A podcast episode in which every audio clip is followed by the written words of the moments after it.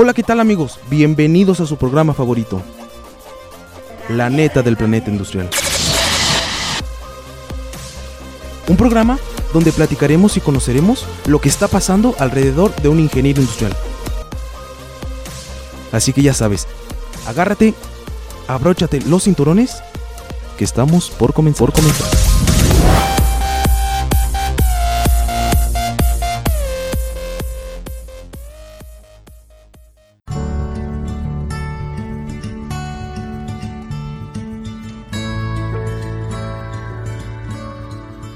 Comenzamos con Cafecito con los profes.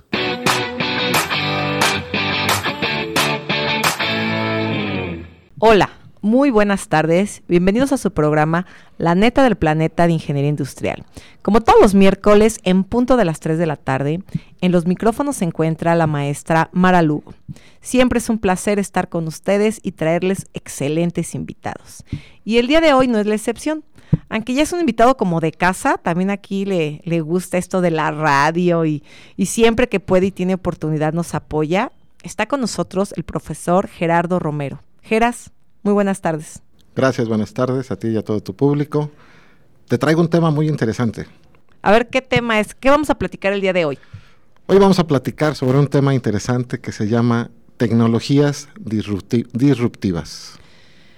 ¿Qué es, Geras? ¿Y por qué tú estás enfocado en esos temas? Mira, este, ¿por qué estoy enfocado en esos temas? Principalmente porque la carrera de ingeniería industrial tiene un módulo de especialización que es mentefactura, al igual que otro módulo que es logística. Pero mentefactura, una de sus materias, que es la que estoy dando, es tecnologías disruptivas 1. Es la entrada a estas tecnologías disruptivas. Algo importante que, que, vamos a platicar aquí es que siempre que platicamos acá con el profe Gerardo, que es un buen amigo, Gracias. es que él ama 100% la mentefactura. Sí. Y yo amo 100% la logística, entonces, sí. que nos sí, preguntan sí, cuál nos andamos peleando. no, andan con la marca equivocada, no, ¿no es cierto? Este, las dos son buenas, pero pues me toca defender mentefactura. Claro, y me toca defender logística, que Perfecto. siempre he dicho que es la mejor especialidad del tecnológico de Celaya. Claro que sí. Pero Cajera siempre dice, no, no, es mentefactura, es el futuro, ¿no? Digo, es, es, algo muy interesante porque ves los dos lados de la moneda, dos personas con dos áreas de especialidad completamente diferentes, pero que al final las dos pueden ayudar al mismo objetivo. Las dos llega un momento en el que se van a Correcto. conjuntar, porque tú dijiste hace rato una cosa interesante, es el futuro, no, ahora es el presente. La mentefactura ya está en el presente, las tecnologías disruptivas es claro ejemplo de que ya está en el presente. ¿Y qué son? Ahorita vamos. Las tecnologías disruptivas son tecnologías que fueron evolucionando y que ni siquiera nos damos cuenta de que ha habido un cambio grande en ellas. Por ejemplo, eh, la impresión 3D. La impresión 3D también se conoce como manufactura aditiva. Esta manufactura aditiva es, genero un diseño, lo paso a un programa de impresión 3D, de diseño 3D, impresión 3D, y por medio de una impresora de plástico o de diferentes materiales, puedo ir poniendo material para generar algo. Vamos a hablar de un engrane. Entonces, anteriormente para hacer un engrane, se tenía una pieza de metal, se ponía en un torno o en una fresa, y se empezaba a hacer un maquinado mecánico. Era quitar material que es manufactura sustractiva. A una pieza de metal le quitamos, le quitamos producto y le damos forma para que sea un engrane. En la actualidad, con las tecnologías disruptivas y la impresión 3D, sin nada, vamos añadiendo material fundido o resina fundida, resina solidificada con una luz especial, y vamos generando ese engrane. En lugar de, su, de quitar material, le estamos adicionando material. Esa es una de las tecnologías más fuertes que se encuentra con el rubro de tecnologías disruptivas. Pero o sea, hay más. El pro, perdón, perdón, disculpa. El proceso cambió. El proceso cambió. El producto sigue siendo el mismo, el proceso cambió. Y lo que va a evolucionar a futuro, ahora sí, es el material. Ahorita lo estamos haciendo con plástico, con un método de sinterizado láser, que es un polvo que se solidifica, o con resina. Pero el material está cambiando, está evolucionando la ciencia de materiales y estamos llegando a tener actualmente ya impresión 3D en metal. Totalmente funcional. El Tecno cuenta, dice que cuenta con ese laboratorio, obviamente tú eras jefe de ese laboratorio. Claro. Pero actualmente cuenta con toda la infraestructura para hacer todos esos diseños que están evolucionando. Sí, contamos en el Tecnológico Nacional de México en Celaya con diferentes carreras, por ejemplo, mecánica, tiene los programas para realizar el diseño 3D y tiene una serie de impresoras este, de plástico para 3D. Industrial también tiene impresoras y creo que el área de sistemas también tiene impresoras. Hay varias impresoras en el tecnológico para que los jóvenes se formen con esa competencia. Entonces no es nada más un área del ingeniero industrial o de tecnologías disruptivas. No, las precisamente las tecnologías disruptivas entran en todo y lo vamos a ver en, un momento más que termine de explicar. Por ejemplo, el Internet de las cosas. Actualmente creemos que el Internet no solamente es el que tenemos en casa o el que tenemos en un restaurante o en, en la escuela. El Internet actualmente lo tenemos en los teléfonos celulares, en relojes, que, ya leen señales de, internet, se van conectando paso a paso. Eh, tenemos wearables, que este, son cosas que vestimos, eh, relojes, relojes inteligentes, celulares, eh, lentes. Google acaba de sacar, Google y Apple acaba de sacar unos lentes que son lentes inteligentes. Entonces ahí podemos tener toda la información. Quiero buscar una calle, le pregunto al lente, presiono un botón, le pregunto al lente, dónde está la calle y me va dando instrucciones. Ese es el Internet de las cosas. En casa ya tenemos, por ejemplo, los aparatitos Alexa. Es muy fácil llegar a casa y decir, Alexa, prende la luz y la prende, ¿no? Ese es el Internet de las cosas. Refrigeradores que ya nos dicen la lista de compras, la manda al centro comercial que, tenga esa conexión, me lo surten y yo nada más paso con mi carro, paso mi tarjeta, me entregan mis bolsas y me voy. Ese es el Internet de las cosas. Pero ya está llegando esta tecnología disruptiva a la industria, donde ya en la línea de producción podemos tener sensores que están leyendo el número de piezas que se están produciendo, el número de errores que se está teniendo para control de calidad, el número de piezas que se juntaron en un contenedor para que pase un AGB, que hay un proyecto interesante ahí con AGBs, que pase un AGB, recoge ese contenedor y se lo lleve y reporte a gerencia o a producción qué es lo que se está produciendo en tiempo real y conectado al Internet. Entonces, el Internet está entrando hasta en la industria. ¿A través de qué? De estas tecnologías disruptivas. Imagínate el, el tiempo y el costo que le van a ahorrar a las empresas tan solo con que ya lleves la supervisión que actualmente a lo mejor se lleva manualmente o el conteo manual, que ya directamente un sensor te esté contando piezas o simplemente que esté mandando la señal al almacén de, oye, ya súrteme porque se está acabando esta pieza o esta pieza viene defectuosa para la línea. O sea, todo ese proceso, ¿cómo lo va a cambiar? Aquí es como los especialistas en mentefactura que están desarrollando tecnologías de Internet de las Cosas, de impresión 3D, de escaneo 3D, diseño 3D, eh, simulación en planta de producción o de suministro de materiales, se pueden conjuntar ambas disciplinas.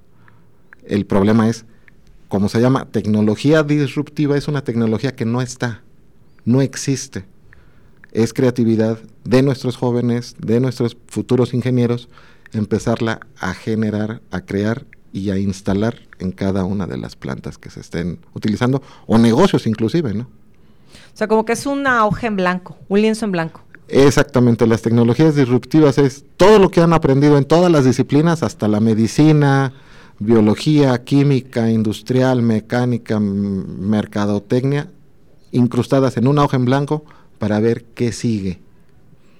Pero fíjate, Geras, que aquí vamos con una de las aptitudes y que tenemos que trabajar muchísimo con los chavos, que es el análisis y solución de problemas. Exacto. Porque pues de nada va a servir ahorita que tengamos, por ejemplo, esta incursión que el tecnológico está metiendo fuerte, ¿no? En industrial o en las otras carreras, si no, si no hacemos desde que entren a la carrera y a lo mejor desde antes, que sean chavos que piensen, que analicen y que propongan solución de problemas. Claro, los alumnos que he estado atendiendo en, los últimos años, obviamente al final me toca dar los últimos semestres y trato de motivarlos, siempre trato de motivarlos de que son los futuros líderes.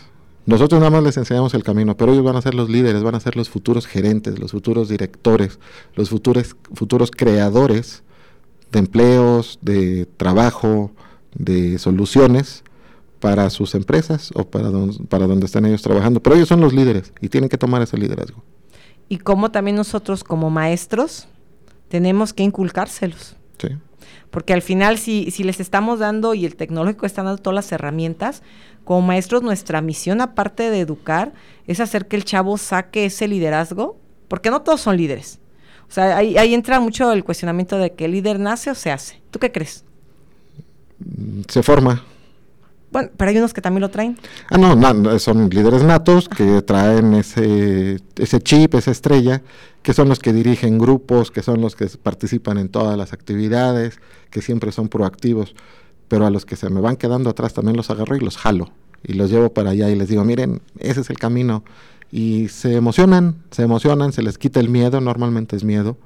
Este, platicamos con ellos, los llevamos a hacer las cosas aprenden haciendo. Entonces, cuando ellos hacen, aprenden y si algo les falta, lo vuelven a hacer. Y el, lo interesante es cómo motivarlos y hacia dónde vamos. Por ejemplo, eh, para ejemplificar un poco más tecnologías disruptivas. Mm, nuestras generaciones, yo soy generación 73, y no conocí teléfonos celulares, vivíamos en casa donde había teléfono y si queríamos hablar, pues hablábamos ahí de la sala, de la cocina, del cuarto, donde estuviera. Todo, todo se escuchaba. Pero ahora hay teléfonos celulares inteligentes. Una tecnología disruptiva fue juntar todo por medios electrónicos y crearon un teléfono inteligente, me acuerdo en el 2006, 2000, 2005, 2006, salió el primer teléfono con ya con una aplicación. Antes no había aplicaciones. Teníamos un teléfono que traía una calculadora y me guardaba 250 números. Pero el primero que traía una aplicación pues, era un jueguito y a lo mejor una cámara. Entonces, a nosotros nos ha tocado conocer toda esa evolución. Esa es una tecnología disruptiva, donde los electrónicos de la marca que fuera de los teléfonos vieron una necesidad y crearon una solución. Por ejemplo, ahora, desde un teléfono celular traigo una cámara, traigo un radio, traigo una computadora, porque puedo hacer archivos de Excel, Word, PowerPoint, tomar videos, editar videos, este, conectarme a Internet. Esa es el claro ejemplo de la tecnología disruptiva. Evolucionó el teléfono, el teléfono sigue siendo el mismo, pero evolucionó hacer un teléfono inteligente, con diferentes aplicaciones, diferentes formas de uso, y cada quien, cada usuario, desde su trinchera y su tiempo, le da el uso correspondiente. Hay gente de nuestra generación que nada más lo usamos para hablar por teléfono. Pero ahora los jóvenes lo usan para editar fotos, hacer videos, lo transmiten en internet, este, generan entrevistas, TikTok y se convirtió en una forma de vida. ¿Por qué en una forma de vida? Muy simple. Después de pandemia, después del 2020, en el encierro que tuvimos de dos años, hasta la telefonía y los youtubers y los influencers cambiaron y ahora se convirtieron prácticamente en trabajadores de eso.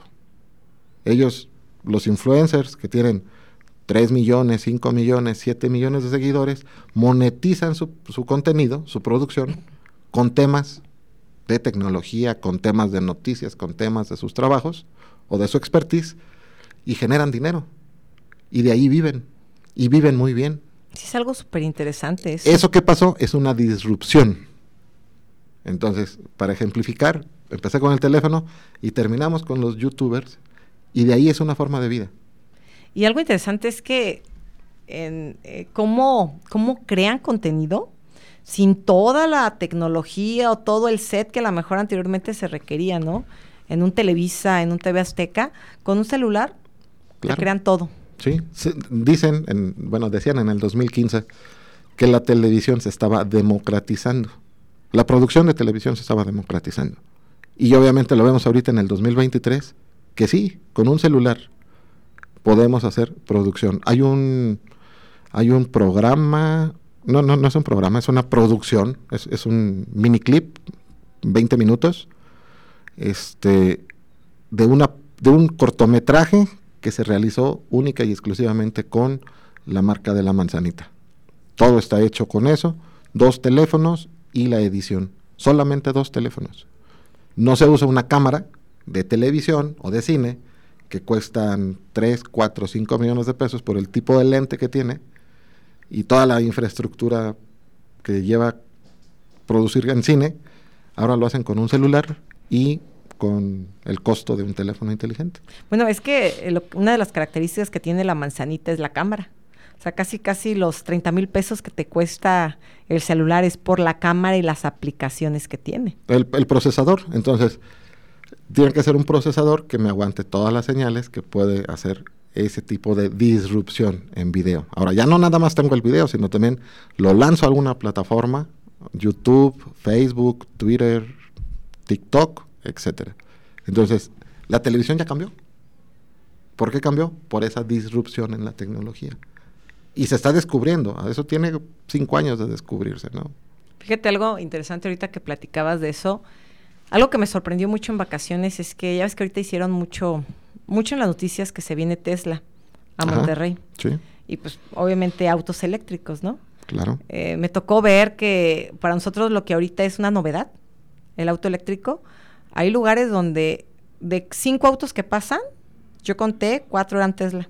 Sí. O sea, ya es tan normal esas, ese avance en tecnología que ya cuatro de cinco ya te traen el eléctrico.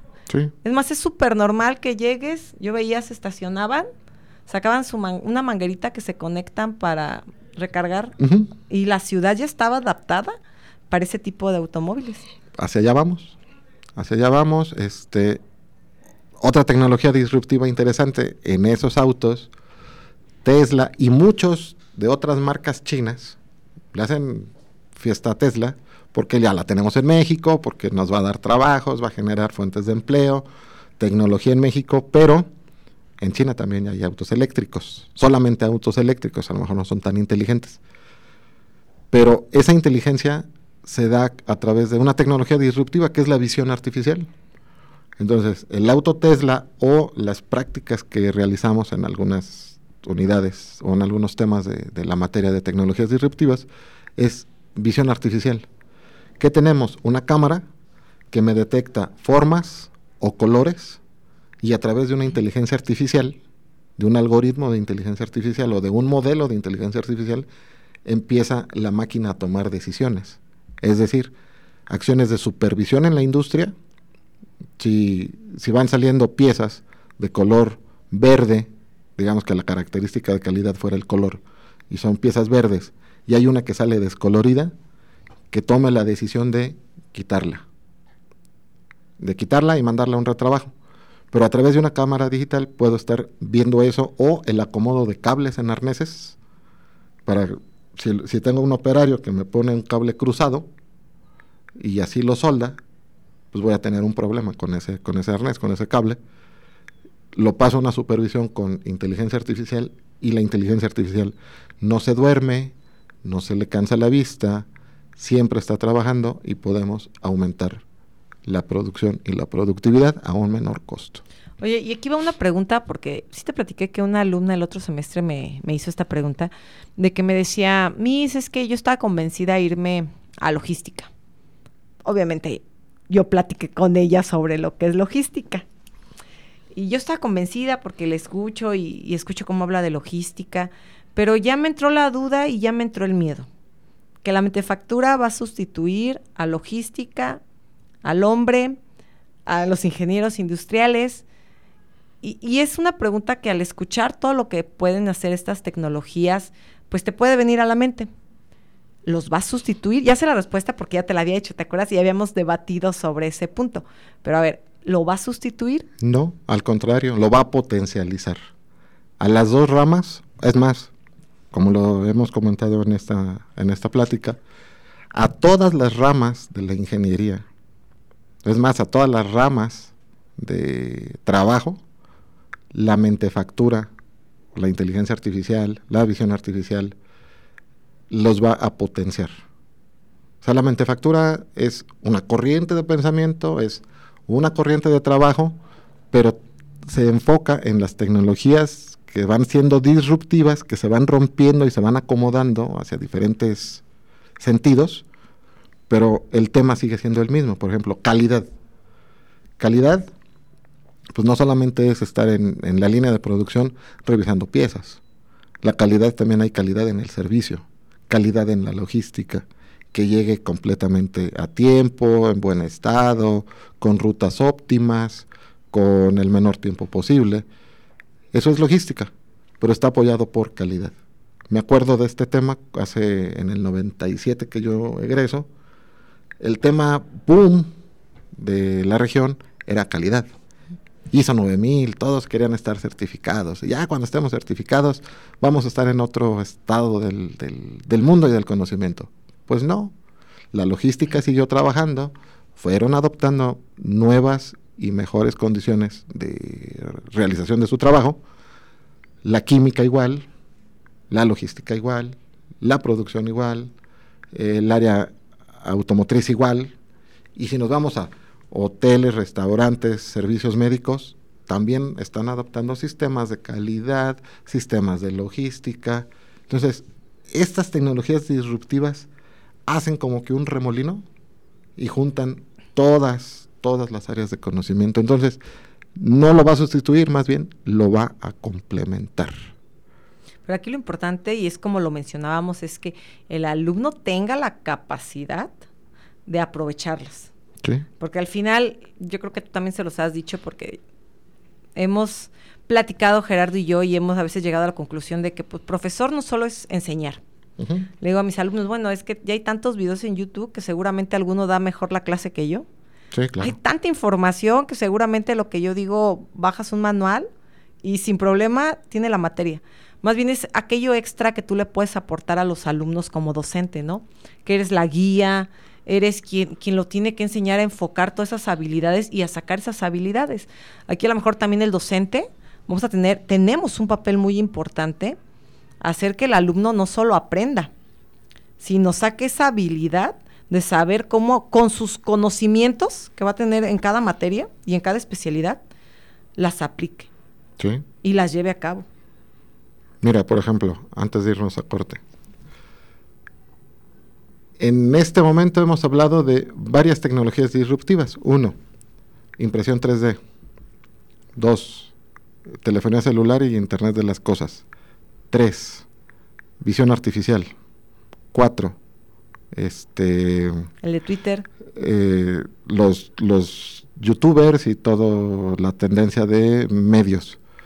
Y por último, la inteligencia artificial. Todas estas son tecnologías disruptivas y nos faltan muchas más, que yo creo que en lo que llegamos al tiempo de corte, te puedo comentar que estas cinco que hemos visto nada más en este primer segmento son tecnologías nuevas totalmente. ¿Sí? En el Internet de las Cosas ya hay casas inteligentes, ahora se están haciendo fábricas inteligentes o máquinas inteligentes. Yo dejo trabajando cierta máquina que ya está conectada a la industria este, con Internet de las Cosas y puedo estar realizando otra actividad checando los resultados desde la comodidad de mi computadora o de mi teléfono celular. No significa que me voy de vacaciones y lo puedo estar haciendo allá, sino estoy haciendo otra cosa aparte de la supervisión. ¿Platicamos regresando al corte? Claro que sí, son temas interesantes. Claro que sí, no se vayan, vamos a un corte y regresamos a su programa La neta del planeta de ingeniería industrial. En un momento regresamos a La neta del planeta industrial.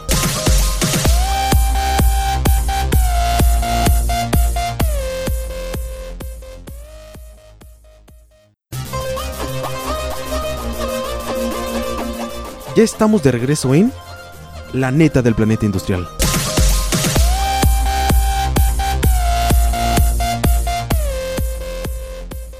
Hola, bienvenidos nuevamente a su programa La neta del planeta de ingeniería industrial.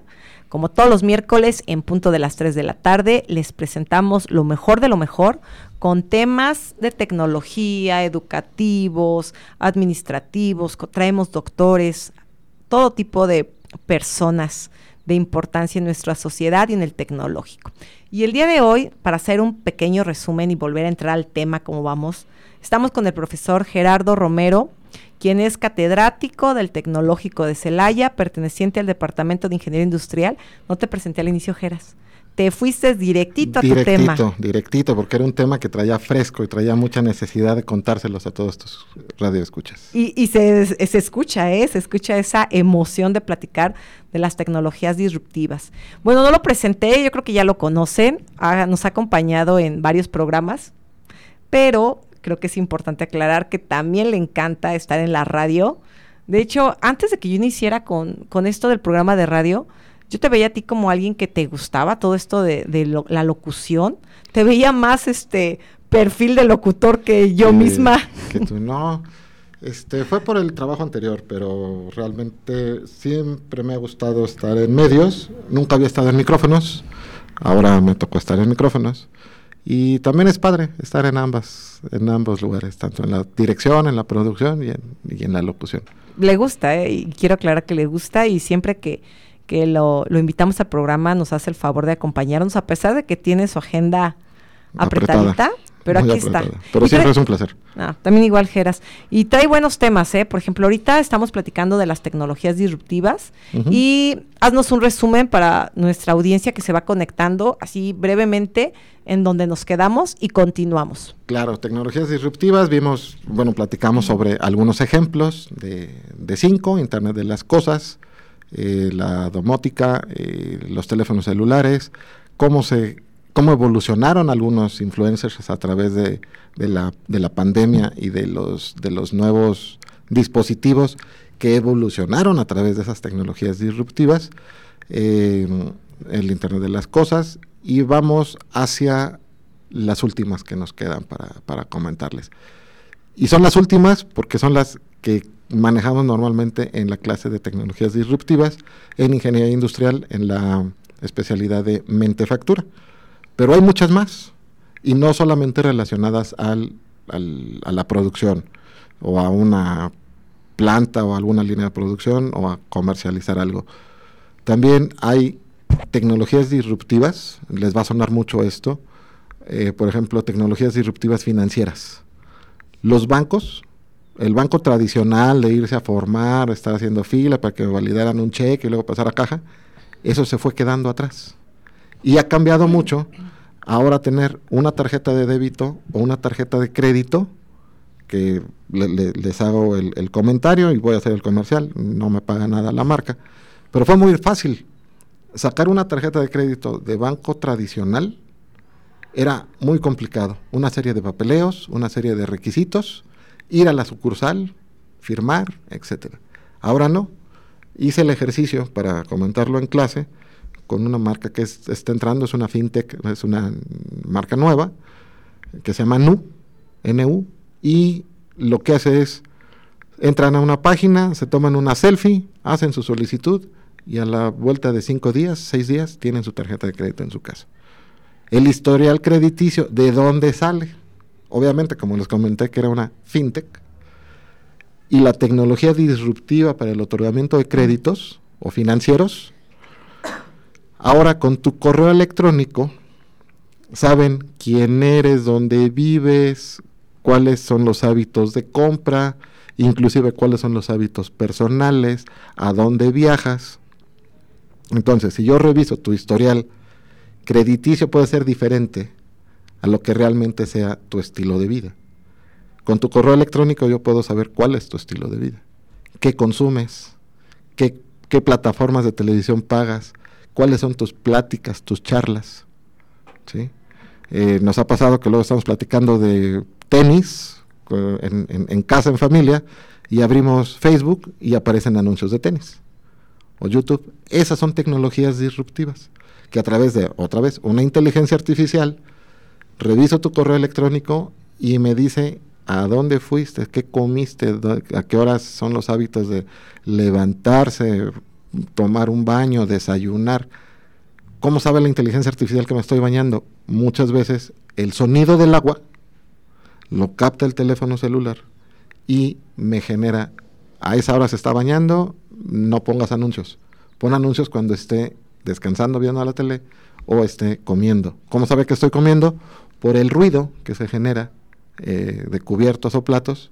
Son ruidos que se generan en todo el mundo y la inteligencia artificial ya tiene un, un patrón que dice, en este momento está en un restaurante.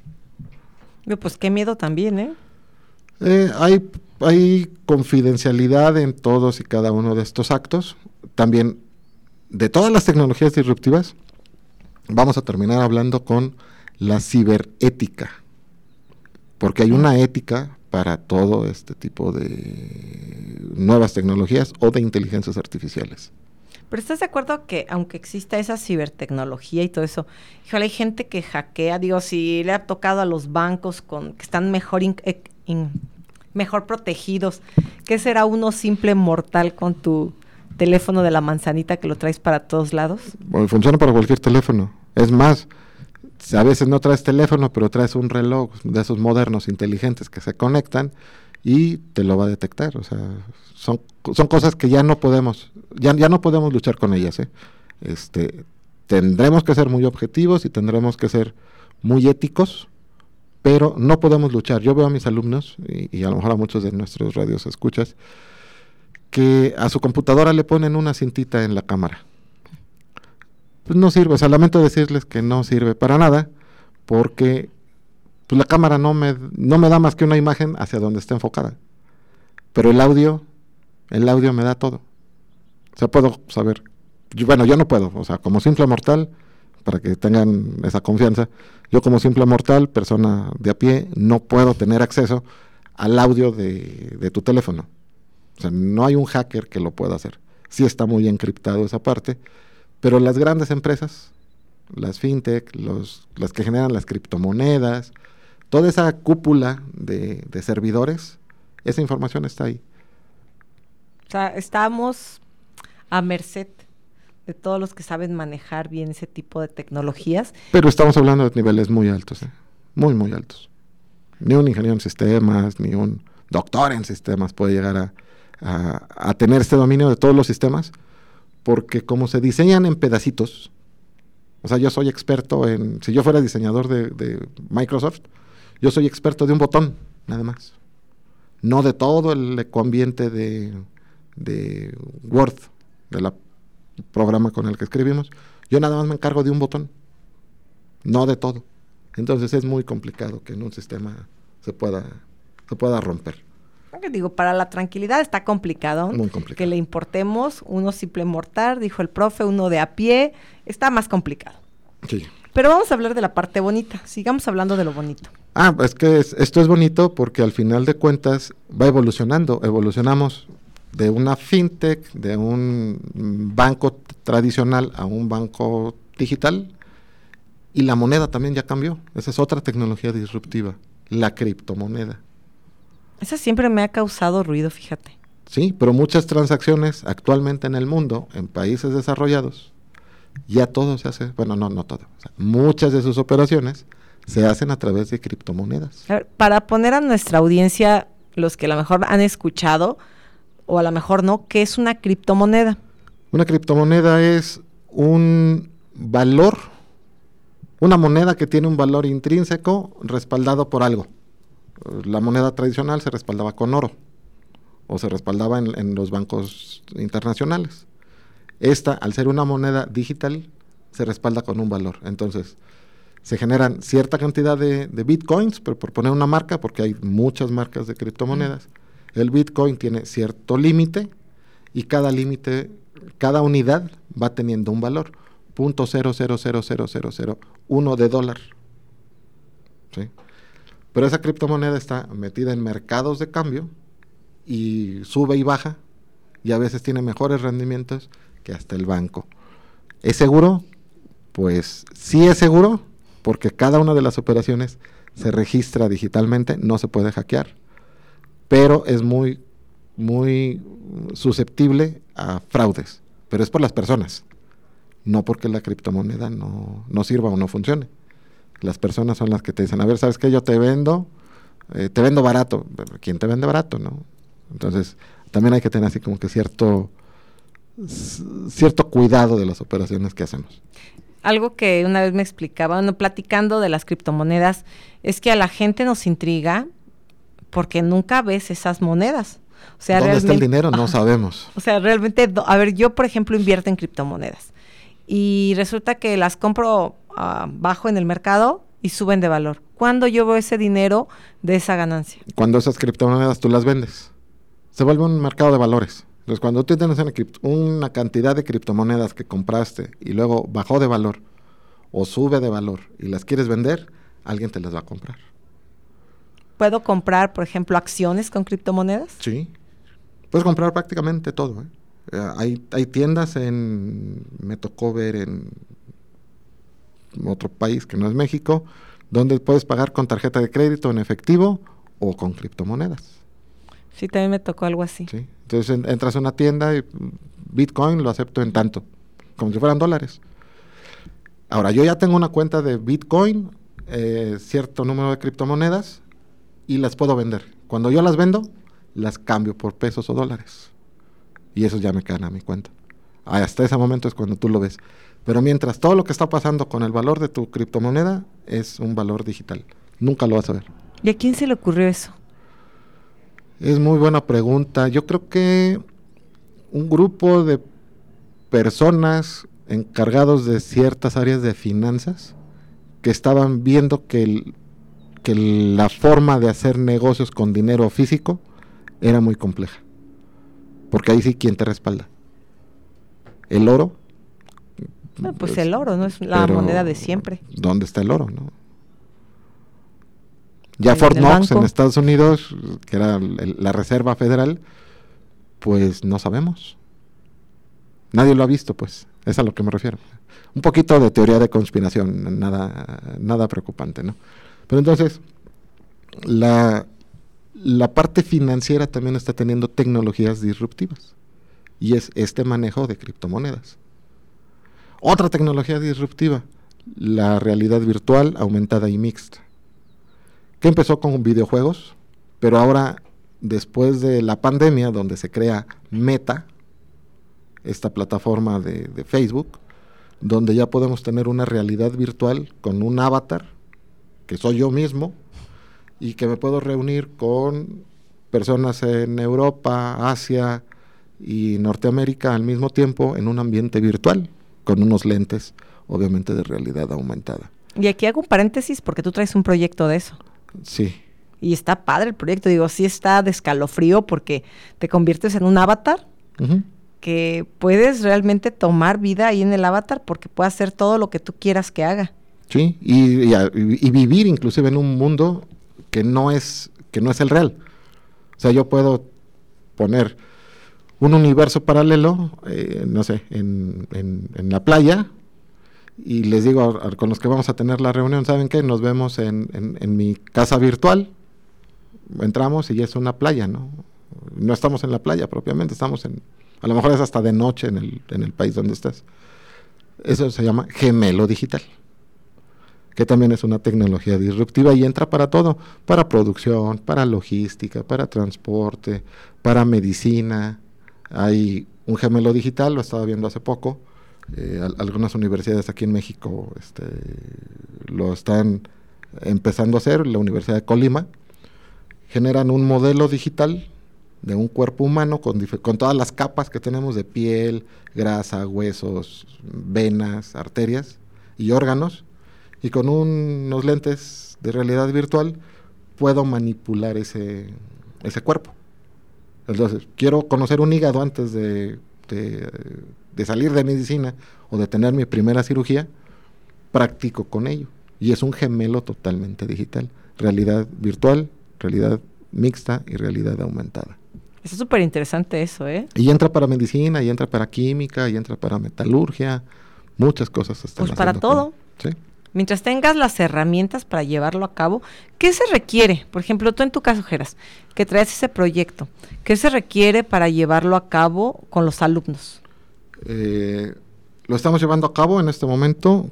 eh, lo están haciendo aquí en el Tecnológico de Celaya con sus equipos de cómputo, que, son equipos de cómputo de uso común, no son equipos de cómputo súper especializados al nivel que, los está, que lo estamos viendo.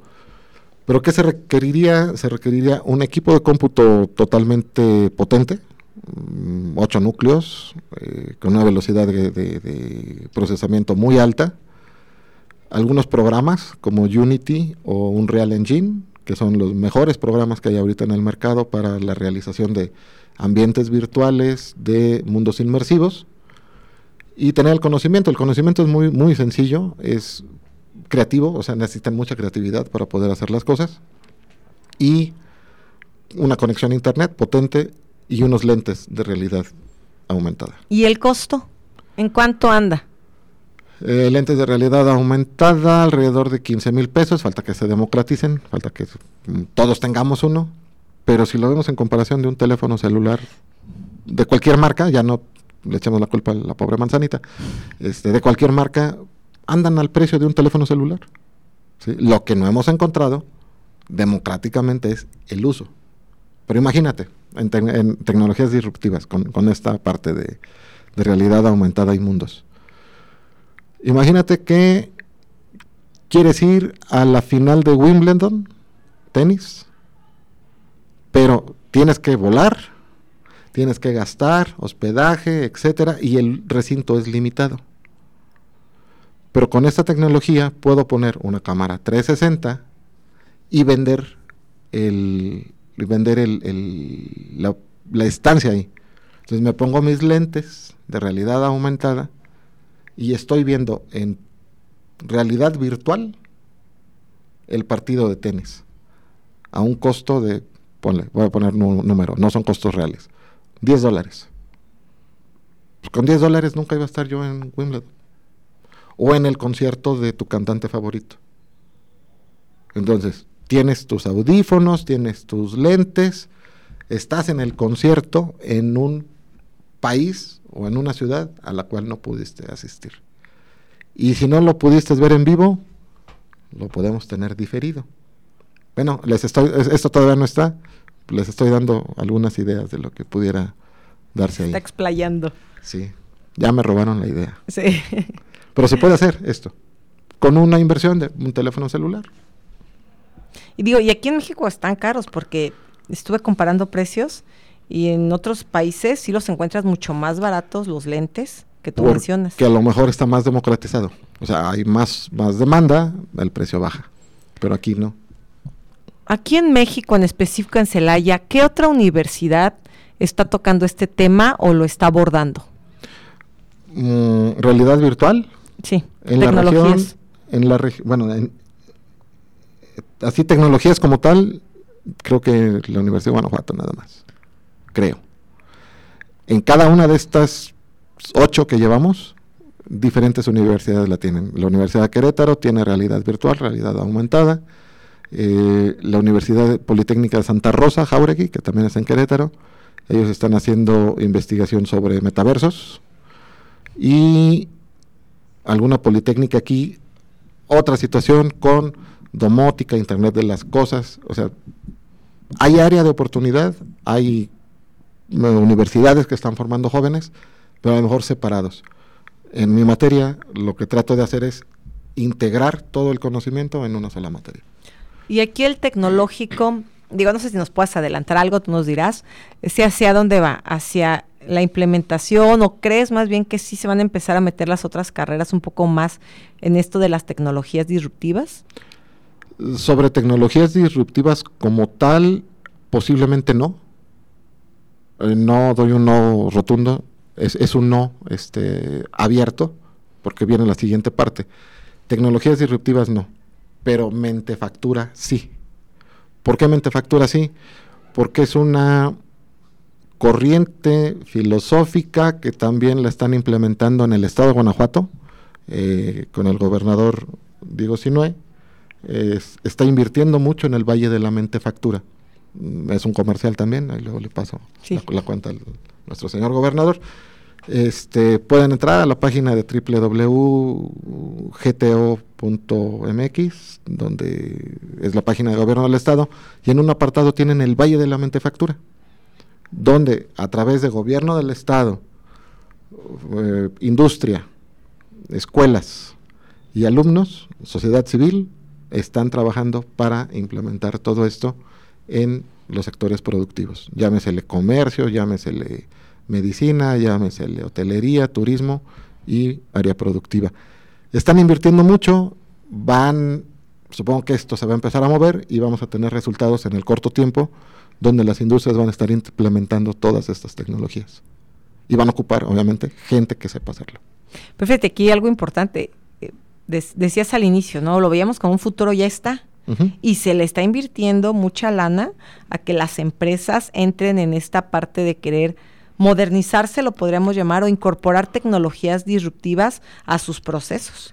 lo tienen que hacer porque eh, no, no sé, una industria que nace con el concepto 4.0, por ejemplo, Toyota, aquí en, el estado de Guanajuato, principalmente aquí cerca de Celaya, eh, van a absorber a muchos de nuestros alumnos.